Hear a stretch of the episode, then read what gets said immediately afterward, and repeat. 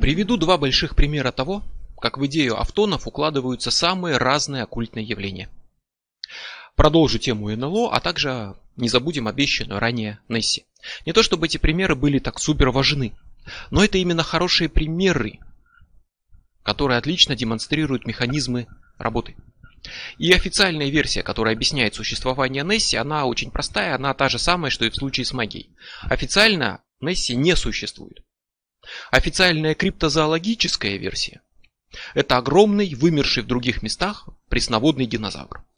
Ну или, например, гигантский осетр или что-то подобное. Реальный зверь, который живет в озере, который должен есть, размножаться, ходить в туалет и так далее. Год 1932. Некая мисс Макдональд рассказывает соседям, что видела странное существо, когда шла мимо озера. И описывает его как крокодила с очень короткой головой. Это очень мало похоже, обратите внимание, на описание Несси, классическое, как какого-то плезиозавра. Но мы говорим о контактах с автонами. Так что совершенно нормально, что явление, вот это видение может поменяться. И неважно, была ли эта встреча у мисс Макдональд реальной, или что-то привиделось, или она выдумала все это, важно, что она привлекла внимание. На берегах озера поселилась легенда. Легенду подхватили, ей поверили, на озеро приехали люди. Началось формирование образа Несси в соответствии с ожиданиями людей. И не на пустом месте. Легенда там жила и раньше. Просто ее немножко начали забывать, но в местных легендах есть старые предания о Кельпи, Кельпи – это водяной дух, чудовище, которое поднимается из озерных глубин на озере Лохнес. А, его считали оборотнем, который способен выйти из воды, принять какую-то форму, увлечь человека за собой и утопить. Шотландцы верили когда-то в существование кельпи, запрещали детям играть у воды из страха перед вот этим озерным монстром. И значит, они могли периодически видеть появление созданного их верой Автона. И это уже дает отличную почву для появления Несси, неуловимого озерного чудовища. Надо только придать ему форму, и надо подпитать его энергией, какой-то магией, чтобы этот автон мог существовать долго и проявлять себя весьма зримо. Благодаря мисс Макдональд про легенду вспомнили. И несколько лет люди массово видели Несси. Даже есть фотографии. А потом Видения пошли на спад. Люди стали реже приезжать искать ее, и, соответственно, Автон стал реже появляться. Автон ослабел, оставшись без внимания, хотя эпизодически что-то где-то там кто-то еще видит. Почему я уверен, что Несси еще один контакт с Автоном? Но прежде всего потому, что он не может быть физическим динозавром. Ни одна популяция не может существовать, если в ней слишком мало особей. Против биологии не попрешь. Не может миллионы лет жить популяция, в которой 10 динозавров. Они будут обречены на вымирание. Кто-то заболел, кто-то умер, кто-то не оставил потомства, у кого-то родилось три самца. Нет самок, все, популяция неизбежно вымирает. Есть численность, ниже которой популяция становится обречена на смерть. Поэтому, чтобы жить там со времен динозавров, Несси должны быть массовым явлением. Они должны там жить стаями. А никто не видел явления сотен Несси, которые пасутся на берегах. И у озера не хватит ресурсов прокормить даже одного динозавра, тем более сотни. И озеро прочесали эхолотами и ничего там не нашли. Можно предполагать, что под озером есть тоннели, которые ведут в другие водоемы, но все равно было бы сложно не заметить в заселенной людьми местности пару сотен динозавров, которые живут, едят рыбу, спариваются и как раз таки оставляют в воде на берегу продукты своей жизнедеятельности. А если их там один, два, три, они не выживут. Маленькая популяция вымрет. Это закон биологии. Но вера людей в Несси может быть ключом к контакту людей с Несси, вполне реальной и совершенно не физической, с автоном. И если так, то чем история Несси может быть в чем-то более примечательной, чем просто еще один автон, каких много? Во-первых, тем, что озеро Лохнес связано с магией и явлениями чудовищ, на его берегах с древности. То есть кельпи там был всегда. Автон есть. Нужно только добавить массовости, уверовать в него или даже напрямую привлечь некие силы в наш мир, подпитать его, дать ему материализоваться. А вот это уже работа для мага. И маг там был. И не рядовой маг, а Алистер Кроули, который приобрел э, имение на озере Лохнес, большой дом, который носил собственное имя, Болискин, то есть усадьба в горах. Не приобрел, снял, арендовал. И во владение этой усадьбой Кроули вступил в последние мгновения XIX века, и это место стало площадкой для его грандиозной магической операции. Вот именно здесь Кроули провел свои важнейшие церемонии. Балискин стал местом проведения операции магии Абрамелина. А классическая магия Абрамелина, описанная века назад, это крайне сложная операция, которая требует подготовки ну, по разным источникам от 6 месяцев до 3 лет – которые проводятся в полном одиночестве практически, ни на что не отвлекаясь, посвящая всю жизнь магу только предстоящей операции, а сама операция направлена на обретение связи со своим святым ангелом-хранителем, заручившись которым, поддержкой которого маг потом вызывает три дня ангелов, три дня демонов, подчиняет их и обретает силы, в частности для того, чтобы создавать особые талисманы Абрамелина. И никто на самом деле в мире не имеет серьезного опыта в этой области. Насколько это известно, никто не выполнил операцию до конца с соблюдением всей подготовки и всех предписаний. Мало кто готов готовиться к ритуалу три года, ни на что не отвлекаясь, даже на зарабатывание денег, например. Макгрегор Мазерс, один из основателей Ордена Золотой Зари, один из его лидеров, и на некоторое время друг, наставник и соратник Кроули, по мнению Кроули, пытался это сделать, но не справился и стал жертвой демонов. Абрамелина, которые расшатали психику Мазерса. Откуда у него появились странные там замашки, то есть он объявил себя бессмертным древним королем и тому подобное. И сам Кроули, взявшись за магию Абрамелина, на самом деле он брел на ощупь. Он соприкасался с силой очень могущественной, опасной, крайне сложной в обращении, полной демонов силой, которую очень сложно удержать под контролем, для чего и нужна вот эта подготовка аж до трех лет. Подготовка, которую Кроули не соблюдал. Поскольку он был занят другими делами, другими ритуалами, другими исследованиями, параллельно. Участвовал во многочисленных инстригах, разборках внутри Ордена Золотой Зари, для чего периодически уезжал из Балискина, бросал операцию на какое-то время. Потом возвращался, потом опять бросал, без управления, без контроля.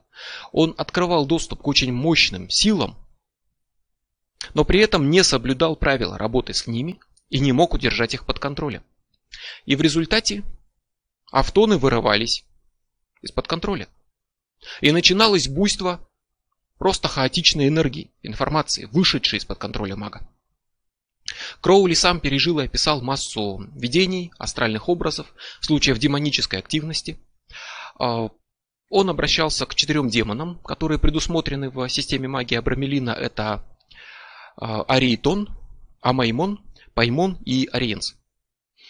И по его утверждениям они вырвались на свободу и устроили у него дома полтергейст. Его гости становились свидетелями магических атак и буквально разбегались кто куда. Чарльз Руше и Лора Хранитблоу, а, гости Кроули, в какой-то момент дождались, когда он уедет, и тайно сбежали. Для участия в своих ритуалах Кроули пригласил ясновидящую, которая в одном ритуале поучаствовала, после чего бросила все, ушла из Балискина, ушла из магии и стала проституткой. Кучер Кроули, трезвенник, который вообще годами не прикасался к спиртному, напился и пытался убить свою семью. Прислуга Кроули разбежалась, рабочие, которых он пригласил для ремонта дома, видели какие-то фигуры призрачных существ в воздухе бросали все и разбегались. Один из них при этом напал на самого Кроули. Мясник Кроули пытался зарезать самого себя. Еще один рабочий сошел с ума, напал на жену Кроули, за что был, кстати, сильно избит самим Кроули, который человеком был спортивным, сильным, альпинист, опытный и так далее. И все это напоминает фильмы ужасов про проклятый дом. Потому что это он и есть. Кроули отклонился от операции Абрамелина, нарушил главное правило, которое требует полного длительного погружения в подготовку к ритуалу в одиночестве и с устранением всех отвлекающих факторов, включая жену, прислугу и интриги в Ордене Золотой Зари. Начав операцию, он упустил возможность ее успешно завершить и так и не довел до конца. Но силы-то он впустил и по его же собственным словам, эти силы вышли из-под контроля, обрели самостоятельное существование и действовали даже далеко за пределами усадьбы. Многие опасались ездить мимо его дома, потому что видели там странные вещи. Например, по дороге могла катиться отрубленная голова давно казненного шотландского мятежника. Нереальная, как видение, но она там была. И вот к этому времени раскол в Ордене Золотой Зари перерос в полноценную магическую войну, и Кроули пришел к выводу, что его демонов Абрамелина вдобавок используют против него же самого. Именно этому он приписал смерть его домашних животных, болезни людей, которые жили в его доме, и в ответ он призвал демона Вельзевула на свою защиту. И вызвал его там прислужников всевозможных демонических, которые являлись ему в зримой форме, в том числе, например, в образе странного розового насекомого или гигантской медузы. Речь идет об эвокации, конечно, то есть не о физическом проявлении, а о видении, опять-таки, о зримом присутствии духа перед магом. Но вот образ медузы примечателен тем, что мы опять получаем нечто круглое, аморфное.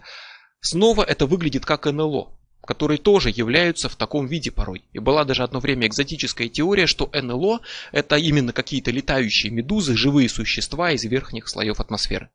До того, как люди построили самолеты, пролетели там все и ничего такого не нашли. То есть в таком виде являются НЛО, в таком виде являются призраки на спиритических сеансах, в таком виде являлись демоны в этих работах Кроули. И после работы с Вильзевулом который считается, хотя это тоже сильное искажение образа более древних богов, достаточно благоприятного, причем благожелательного бога, но его исказили, его демонизировали и создали новый автон демона Вильзевула, который в том числе теперь повелитель мух. А мух всегда считали прислужниками сатаны и так далее, пытались даже судить в средневековье, отлучать от церкви. И полчища жуков, каких-то странных насекомых, заполонили окрестности дома Кроули после того, как он обратился к Вельзевулу. Он поймал этих жуков, передал сотрудникам Лондонского музея естествознания. Они не смогли классифицировать, сказали, что это новый вид, и они не видели ничего подобного. Вельзевул, призываемый Кроули, повелитель мух. Мухи, жуки, не такая уж и большая разница. И вот здесь небольшой шаг в сторону лабораторная алхимия, настоящая, с печами, стиглями, не там, где все просто символически трактуют через психологию, а настоящая алхимия, это такая штука, где проводятся магические ритуалы, где призываются силы, проводится инвокация, идет обращение к духам, но объектом, над которым ведется магическая работа, являются какие-то химические вещества, в том числе, например, дождевая вода, пепел растений и так далее. И вот они насыщаются духовной силой. И вот такая лабораторная алхимия настоящая, она не исчезла полностью. И во второй половине 20 века еще действовало общество Парацельса, которое обучало лабораторной алхимии. Там делали какие-то странные лекарства. Там предлагалось, среди прочего, провести операцию получения гомункулуса. Это грандиозные операции, которые действительно требуют полной самоотдачи и работы в течение многих лет. Церемония может начинаться со сбора, например, многих тонн дождевой воды, которой надо потом годами упаривать и перегонять. И учеником этого общества был алхимик, а также доктор наук, физик Джозеф Лисьевский, который занимался теорией относительности, а также изучением вопросов возникновения жизни. В силу чего он там работал над экспериментом по получению гомункулуса, то есть искусственного, физически реального существа, создаваемого в пробирке. Вот, собственно, эта операция и начиналась с перегонки нескольких тонн дождевой воды вручную собранных адептом. Но в результате в закупоренной, чистой, стерильной колбе, в которую ничто не могло проникнуть снаружи, в которой была налита только дистиллированная вода, вот там образовался некий странный крохотный рачок. Рачка отнесли к биологам. Оказалось, что это неизвестный вид, и никто не может определить, что это за форма жизни. Вот точно так же, как жуки в доме Кроули. Понятно, что жизнь не возникает просто так, из ничего. В средневековье люди верили в самозарождение жизни, что, мол, рыба может появляться не из а, икры другой рыбы, а, например, из, прямо зарождаться из ила на дне реки. Разумеется, этого нет. Но в данном случае мы говорим не об этом. Мы говорим о том, что автон, хорошо подкармливаемый магом, очень сильным магом, теоретически может стать настолько реальным, что дойдет до стадии материализации, когда его не только смогут увидеть, но и пощупать посторонние люди. Вспомните тульпу, которую можно видеть, которую можно осязать порой, которая может воздействовать физически на мир. Фактически здесь мы имеем дело с тем же самым явлением. И появление такого рачка Тульпа, зримое присутствие духа в треугольнике, неизвестные наукой жу... науки жуки в доме Кроули. Все это прекрасно вписывается в общую картину. Это все разные степени проявления автонов. Но вернемся на озеро Лохнес. То есть оно стало местом, где могущественные, злобные, демонические силы были призваны и оставлены без контроля. Огромная энергия, которая там существует и которая никак не управляется. Которая прекрасно накладывается на местные легенды о Кельпе, водяном духе, который живет в озере, который выходит на сушу и похищает детей. Легенды, которые не одно поколение местных жителей кормило своей верой в этого Кельпи. И вот здесь можем ли мы предположить, что не только призванные автоны прошли вот через открытый Кроули канал, но и незваные гости. Там всегда был этот Кельпи. Его люди поддерживали своей верой, но благодаря тому, что Кроули выпустил вот этот фонтан энергии, выпустил вообще там непонятно что и в каких количествах, в этом буйстве паранормальной активности, Автон смог подпитать себя, смог укрепить свои позиции, смог стать сильнее, смог обрести некоторую способность к материализации, и в результате вокруг все это постепенно унялось, паранормальная активность прекратилась, но Автон, подпитанный и более сильный, смог показать себя мисс Макдональд. И пришли люди посмотреть на него. И еще, и еще, и еще. И эти люди уже возобновили целенаправленную подпитку этого автона. И сформировали собственный эгрегор искателей Несси. Активных, увлеченных, эмоциональных. А это уже куда более мощная сила, чем кучка там любителей экзотической мифологии, которым бабушка что-то там рассказывала про какого-то озерного духа. И мы получаем внезапно усилившийся и способный показывать себя людям на какое-то время Автон. И чем больше людей обретало веру в реальность монстра озера Лохнес, тем, естественно, он становился сильнее. Но постепенно он вышел из моды, подпитка прекратилась, те силы, которые призвал Кроули, рассеялись. И сейчас на озере не, не сходят с ума люди, по дорогам не катаются призрачные головы. Но старый Кельпи, получивший такой заряд пищи, иногда, периодически все равно будет показываться тем, кто приезжает искать неуловимую Несси. Реальную, но совершенно не физическую, которую возродило к жизни уникальное стечение обстоятельств. И есть еще примеры того, как магическая операция привела к появлению странного существа и паранормальной активности. И существо это видели годы спустя после его призыва – такая еще одна спорная территория. У психологов будет свое мнение, у магов свое, у уфологов свое. Но оставим озеро и перенесемся в пески. Махавы. Американская пустыня, которая просто овеяна уфологическими легендами об НЛО, о пришельцах, о зоне 51, но прославилась она 20 ноября 1952 года. Это время кульминации большой волны НЛО. Волны, которая сама в принципе сформировала уфологию – сама породила термин НЛО. Волна началась в 1947 году, когда пилот США увидел в небе летающие огни. Обратите внимание, не корабль инопланетян, а просто знакомые вечные тысячелетние огни в небе. Очень стандартное видение, но не стандартное время. 47 год, около военные годы, беспокойный мир. Военные начинают опасаться, что это что-то физическое, военное, может быть это были вражеские самолеты, может быть намечается какая-то бомбардировка, и военные решают разобраться, что это такое. Вот с этого и начинается изучение НЛО, проект «Синяя книга», с этого начинается сама уфология как таковая. К 1953 году стал использоваться термин НЛО, в 56-м впервые прозвучала летающая тарелка, а время с 47 по 52 там третьи годы это время рекордного интереса к НЛО, множество наблюдений, исследований, в том числе военных. И это не просто единичные огни в небе там или странные путешественники из ниоткуда в Грецию, а массовая и, возможно, самая значительная волна видений НЛО в истории человечества. И конкретно 20 ноября 1952 года Джордж Адамский со своими друзьями был на пикнике в пустыне Махава. А, друзья увидели НЛО, Адамский поехал посмотреть на него поближе и встретил странное существо.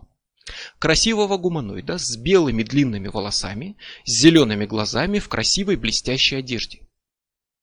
Адамский вступил с ним в телепатическую связь, и гуманоид заверил землянина, что прибыл с планеты Венера. Адамский позже написал по этому поводу несколько книг, заработал денег, и это можно было бы считать еще одной уткой, но на самом деле другие люди позже тоже видели какого-то странного гуманоида, который бродил по пустыне Махава. И это можно было бы считать еще одним видением из амниона, просто еще одним автоном, ничем не примечательным. Но дело в том, что кое-что примечательное здесь как раз таки есть.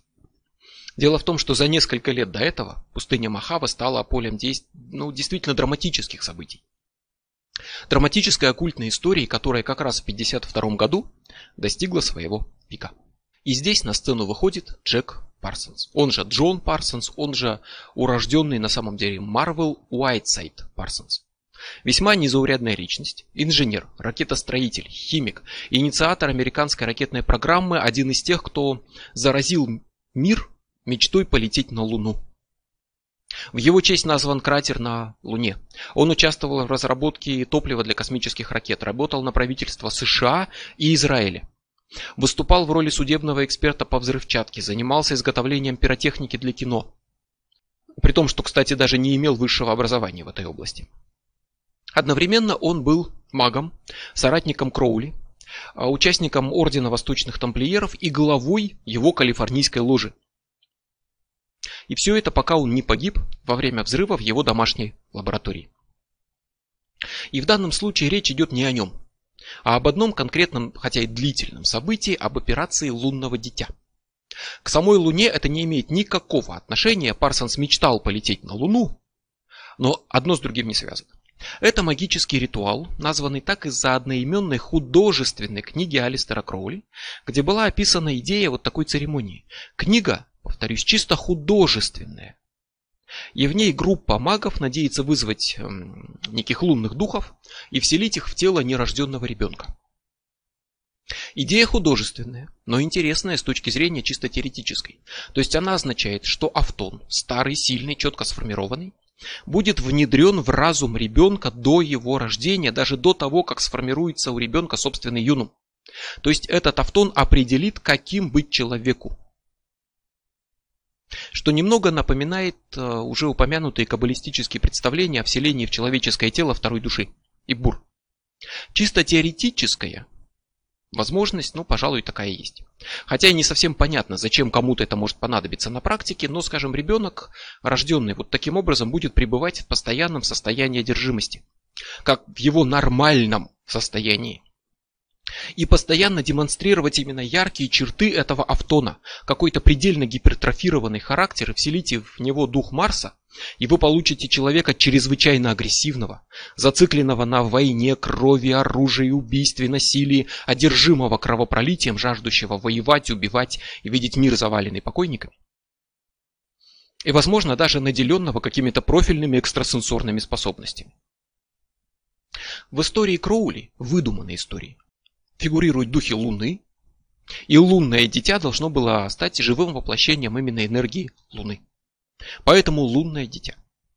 Это, скажем так, общее название для вот такой гипотетической операции, когда автон вселяется в нерожденного ребенка. На самом деле бывали случаи, когда потом к этой идее обращались. Редко, но обращались. И вот одним из редких случаев, когда эту идею приняли всерьез и попытались воплотить, это как раз таки операция Парсонса. К этому времени он был владельцем дома Парсонса, большого особняка, где сдавал комнаты. А, сдавал комнаты магам, феминисткам, музыкантам, анархистам, изгоям, то есть людям в чем-то не таким, как все. Простым смертным туда вход закрыт. Это не для заурядных людей. Одним из его жильцов стал Рон Хаббард.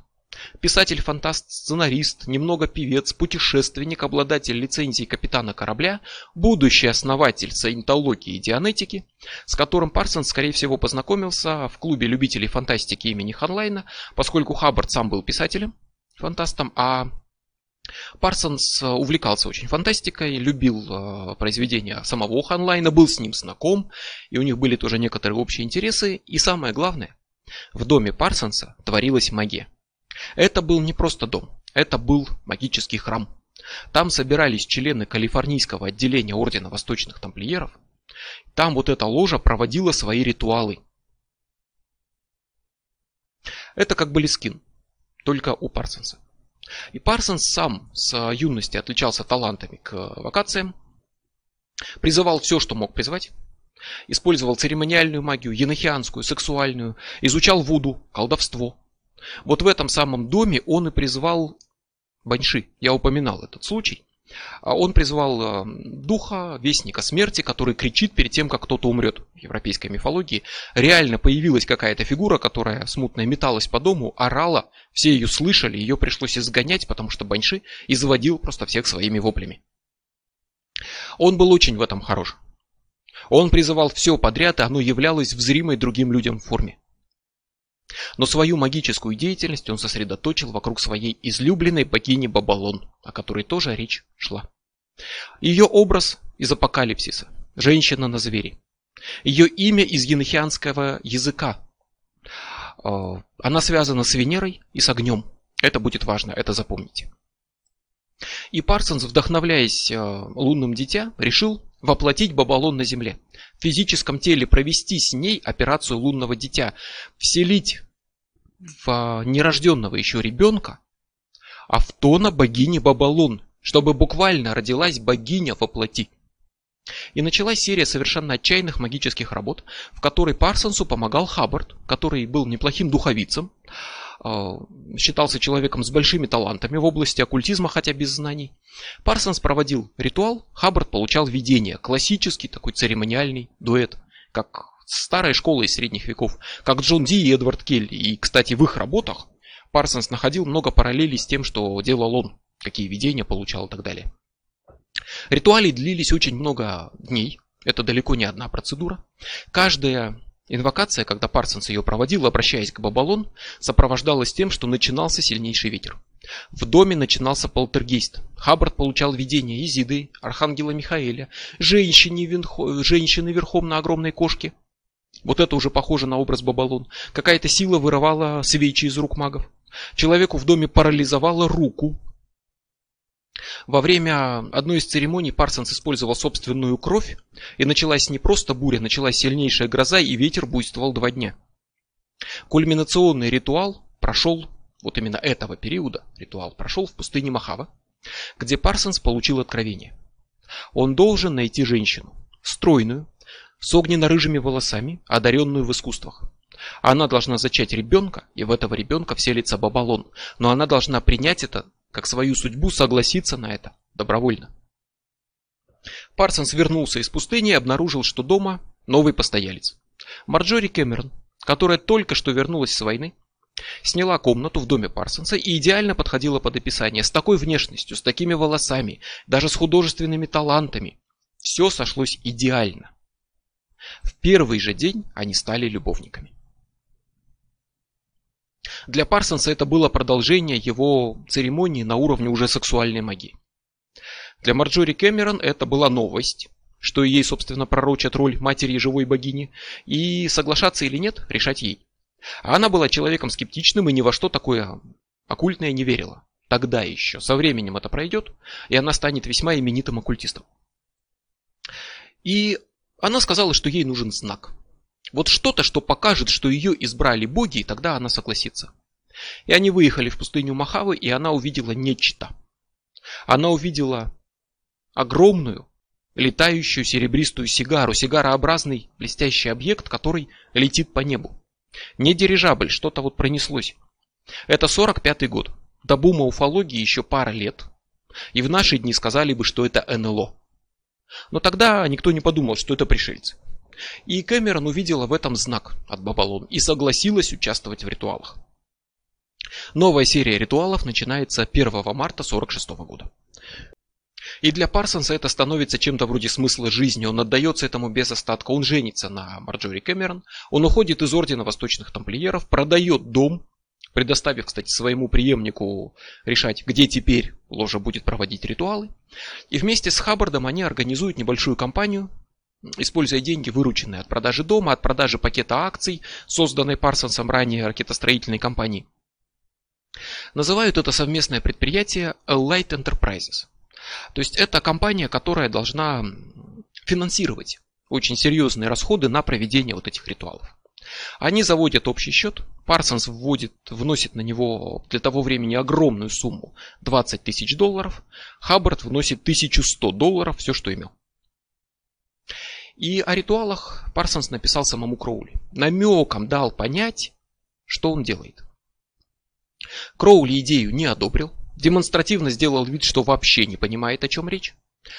Отказался как что-то вообще общее с этим иметь, но в письмах Карлу Гермеру, своему будущему преемнику на посту главы Ордена Восточных Тамплиеров, Кроули пишет, что все отлично понял, что Парсонс и Хаббард тупые деревенщины, что они затеяли операцию лунного дитя и сами не понимают, во что ввязываются и какими будут для них последствия. И он также сетовал, что великолепный талант Парсонса теперь будет погублен, погублен зря, и что Парсонса погубит излишняя доверчивость.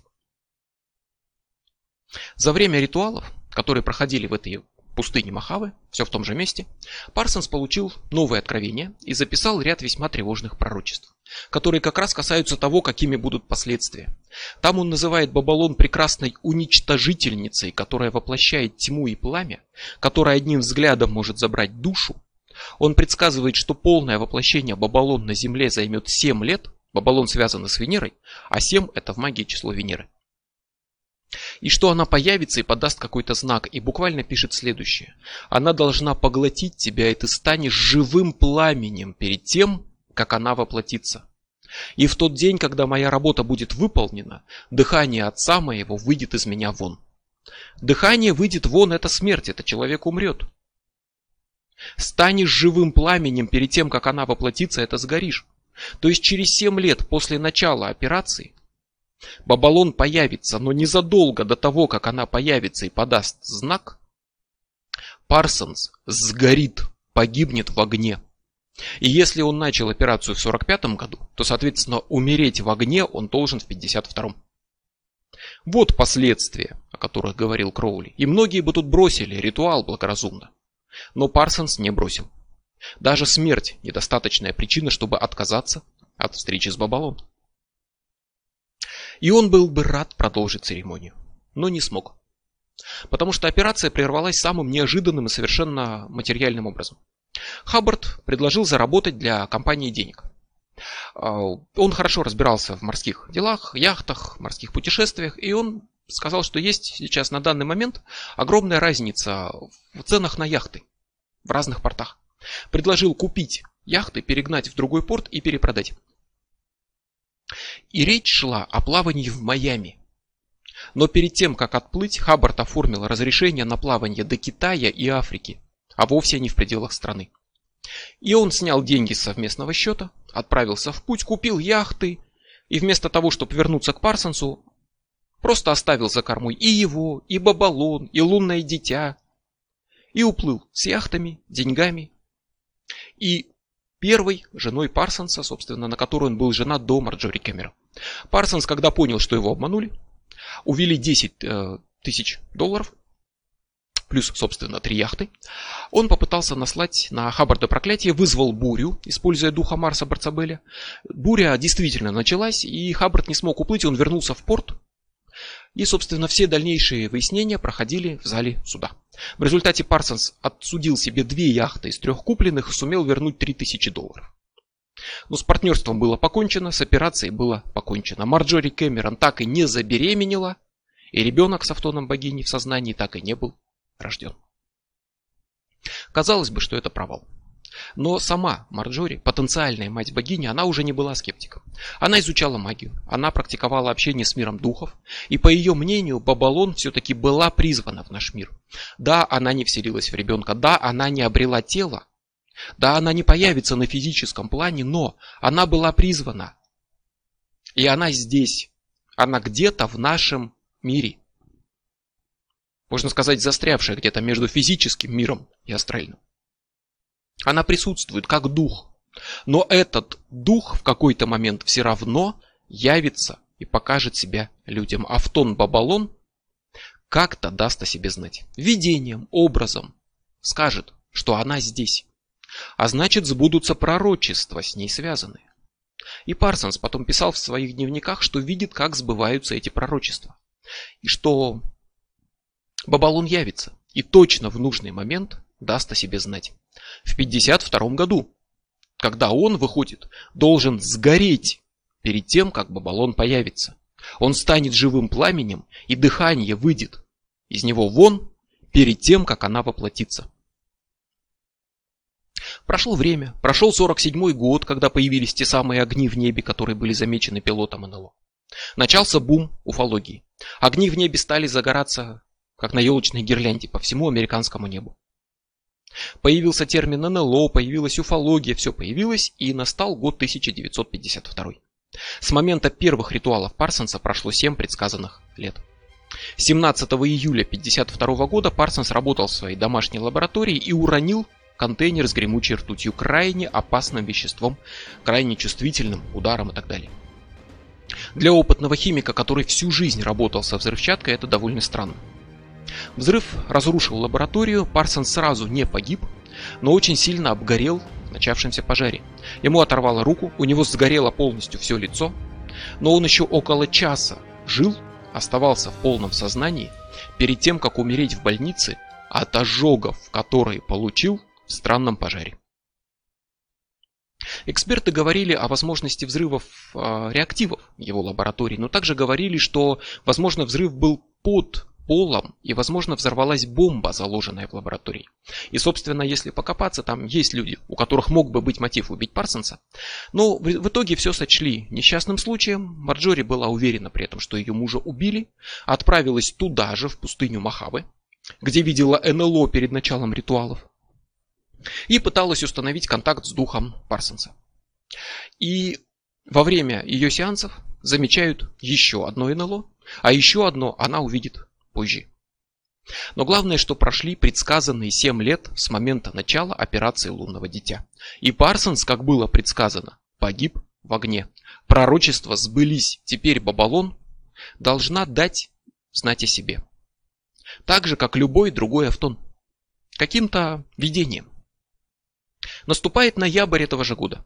Джордж Адамский путешествует по той же пустыне Махавы и встречает своего гуманоида. Гуманоид красив, зеленоглаз, у него светлые волосы, белая блестящая одежда. Бабалон связаны с Венерой и огнем. Светлые волосы – признак стихии огня. Зеленый цвет – цвет Венеры.